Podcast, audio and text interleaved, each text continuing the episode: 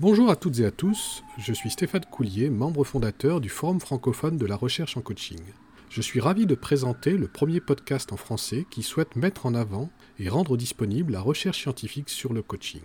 Je tiens à remercier chaleureusement ICF Synergie qui est notre partenaire pour cette initiative. Aujourd'hui, c'est Marie-Gwen Castel-Girard, membre du FFRC, qui va nous présenter un article. Marie-Gwen a terminé récemment son doctorat en psychologie organisationnelle. Sa thèse porte sur les facteurs associés à l'efficacité du coaching et plus particulièrement le rôle des compétences des coachs. Elle a choisi de nous présenter l'article récent des chercheurs allemands Grassmann, Schemulrich et Schomeli, paru en 2020 dans la revue Human Relations. Ces trois enseignants-chercheurs en psychologie organisationnelle s'intéressent particulièrement au champ du coaching. Alors, Marie-Gwen, de quoi parle cet article? Bonjour Stéphane. Cet article s'intéresse plus particulièrement à l'alliance de travail et son lien avec une démarche de coaching. C'est un article qui est une publication importante dans le domaine de la recherche du coaching car il permet de confirmer l'intuition de nombreux coachs praticiens avec qui j'ai pu échanger euh, sur la relation entre un coach et son coaché. Je vais euh, revenir là-dessus. Tu nous dis que cet article est une publication importante? Oui, parce que c'est une méta-analyse qu'est-ce que c'est qu'une méta-analyse? C'est une méthode scientifique qui permet d'agglomérer les résultats de plusieurs études afin d'en tirer des constats globaux. Euh, les méta-analyses sont un type de méthode scientifique qui nécessite une certaine maturité de la recherche. C'est une très bonne nouvelle qu'on puisse faire des méta-analyses dans le domaine du coaching. Ça montre que la recherche est assez volumineuse pour dégager des constats globaux. Avec tous les moments, le mouvement vers la professionnalisation du coaching, des recherches rigoureuses comme celle de Grassman et ses collègues ne peuvent qu'aider à la crédibilité de cette pratique. Il faut savoir que le nombre de recherches scientifiques publiées sur le coaching au cours des dix dernières années augmente, mais que le domaine de la recherche en coaching reste encore jeune. Il faut savoir que les recherches sur le coaching tendent à démontrer que le coaching est efficace et que la participation à une démarche de coaching est associée à plusieurs retombées positives pour le coaché et aussi son organisation. Parmi les facteurs qui contribuent à cette efficacité, l'alliance de travail est une clé. Tu parles d'alliance de travail et de relation entre un coach et son coaché. Peux-tu nous éclairer sur ces concepts? Oui, bien sûr. Baron et Morin, dans leur article de 2009, euh, définissent l'alliance de travail comme la relation qui s'établit entre un coach et un coaché. Euh, pour eux, c'est la qualité de cette, la qualité de cette relation-là repose sur le niveau d'accord du coach et du coaché sur trois aspects.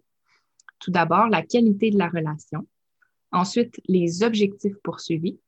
Et enfin, les tâches à effectuer afin d'atteindre ces objectifs. Il s'agit d'un concept inspiré de l'alliance thérapeutique qui a été très étudié dans le domaine de la psychothérapie. Il y a plusieurs chercheurs qui ont transposé ce concept-là au coaching et ça a permis de confirmer qu'il s'agit effectivement d'un facteur qui favorise l'efficacité. Merci Marie-Gwen, c'est très clair. Et que nous dit l'article de Grassman et de ses collègues sur euh, l'alliance de travail? Tout d'abord, selon la qualité de leur travail, en précisant que les auteurs ont compilé dans leur méta-analyse 3563 euh, coachings ici de 27 échantillons. C'est vraiment une base de travail impressionnante. Puis le résultat indique un lien entre l'alliance de travail forte et les retombées positives pour le coaché, autant sur le plan affectif que sur le plan cognitif. Qu'entends-tu par retombées positives sur le plan affectif ou cognitif? Mm-hmm. Une retombée affective, c'est par exemple la satisfaction du coaché envers la démarche de coaching, la perception accrue de son, de son utilité. Ou un autre exemple de retombée affective, ça pourrait être l'augmentation de la confiance que peut avoir le coaché dans sa capacité à mettre en pratique les apprentissages issus de coaching. C'est ce qu'on appelle parfois le sentiment d'auto-efficacité. Donc, ça veut dire qu'une démarche de coaching où le coach établit une forte alliance de travail avec son coaché va avoir davantage de chances de mener à une perception d'utilité, de la motivation pour le coacher, de contribuer à son sentiment qu'il peut performer dans son organisation. Et concernant les retombées positives sur un plan cognitif, hmm, les retombées cognitives, c'est ce qui touche l'acquisition de connaissances, connaissances de soi ou de son organisation, ou le développement de ses capacités de réflexion. Ainsi, une alliance de travail forte entre le coach et le coaché favorise la réflexion et permettrait d'augmenter la connaissance de soi du coaché. C'est plus clair, merci. Y a-t-il d'autres choses que cet article nous apprend? Oui, euh, bien que l'association semble moins forte, euh, il semble que l'alliance de travail contribue aussi à l'atteinte des objectifs du coaché. Cette association moins forte, ça signifie que si l'alliance de travail favorise l'atteinte des buts du coaché, il y a aussi d'autres facteurs qui contribuent à cet aspect. C'est un des facteurs parmi d'autres. Euh, il faut également noter que l'alliance de travail est négativement liée aux effets négatifs du coaching. Ce résultat signifie qu'une forte alliance de travail permettrait de prévenir certains effets négatifs du coaching. C'est-à-dire?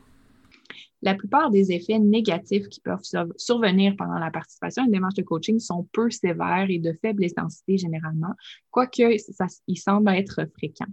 Certaines études indiquent que les coachés peuvent ressentir, par exemple, une diminution de leur satisfaction envers leur travail, euh, un certain épuisement émotionnel, une augmentation des conflits avec leurs supérieurs immédiats. C'est quelques exemples parmi d'autres. Merci pour ces précisions, Marie-Gwen. Y a-t-il d'autres apprentissages issus de cette méta-analyse? Oui, euh, j'aimerais soulever euh, deux autres points qui me semblent intéressants. Euh, tout d'abord, l'étude montre que l'impact positif de l'alliance de travail sur l'efficacité du coaching ne dépend ni du type de client, ni de l'expertise du coach, ni du nombre de séances. donc, c'est dire que l'alliance de travail a des effets positifs, peu importe le contexte du coaching.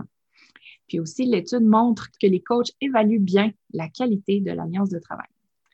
Ainsi, les auteurs suggèrent que les coachs devraient régulièrement se poser la question sur la qualité de l'alliance de travail qu'ils ont établie avec leurs coachés afin de s'assurer de la faire évoluer positivement. Merci Marie-Gwen pour cet exposé synthétique mais très riche.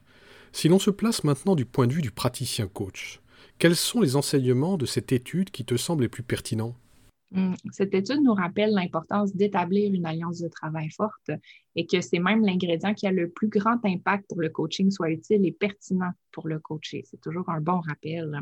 Et de façon très pratique, euh, le coach praticien pourrait régulièrement valider la compréhension commune avec son coaché des trois aspects euh, qui caractérisent l'alliance de travail euh, présentée par ses auteurs. Donc, c'était la qualité de la relation, les objectifs poursuivis et enfin les tâches effectuées afin d'atteindre ces objectifs.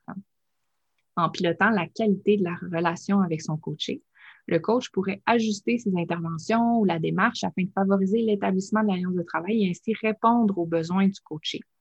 Cela peut passer par différentes pratiques, par exemple la validation avec le coaching, que les objectifs poursuivis durant la démarche de coaching sont toujours les bons, que les moyens mis en place pour les atteindre conviennent toujours, ou encore que le coach et le coaché parlent spécifiquement de leur relation, ses caractéristiques, ses forces et ses limites tout au long de la démarche.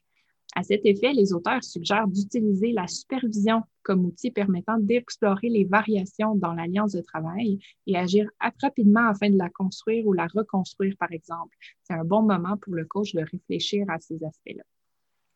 Enfin, un autre aspect qui a été soulevé par les auteurs qui me semble très concret et pouvant être utile aux coachs praticiens, euh, c'est qu'ils suggèrent que certains comportements des coachs aideraient à établir une alliance de travail forte. Il cite notamment les travaux de Yaniro et ses collègues qui ont identifié l'importance de la convivialité et des comportements amicaux et dominants du coach. Conviviaux et amicaux, euh, je pense comprendre, mais qu'entendent-ils par dominant c'est vrai que le terme euh, dominant est surprenant, euh, mais c'est tous les comportements qui sont liés à l'assurance, la confiance en soi, selon la, thérapie, la théorie interpersonnelle. Euh, donc, en conclusion, ben, cette étude nous rappelle l'importance d'établir une alliance de travail et que c'est même l'ingrédient qui a le plus grand impact pour que le coaching soit utile et pertinent pour le coacher.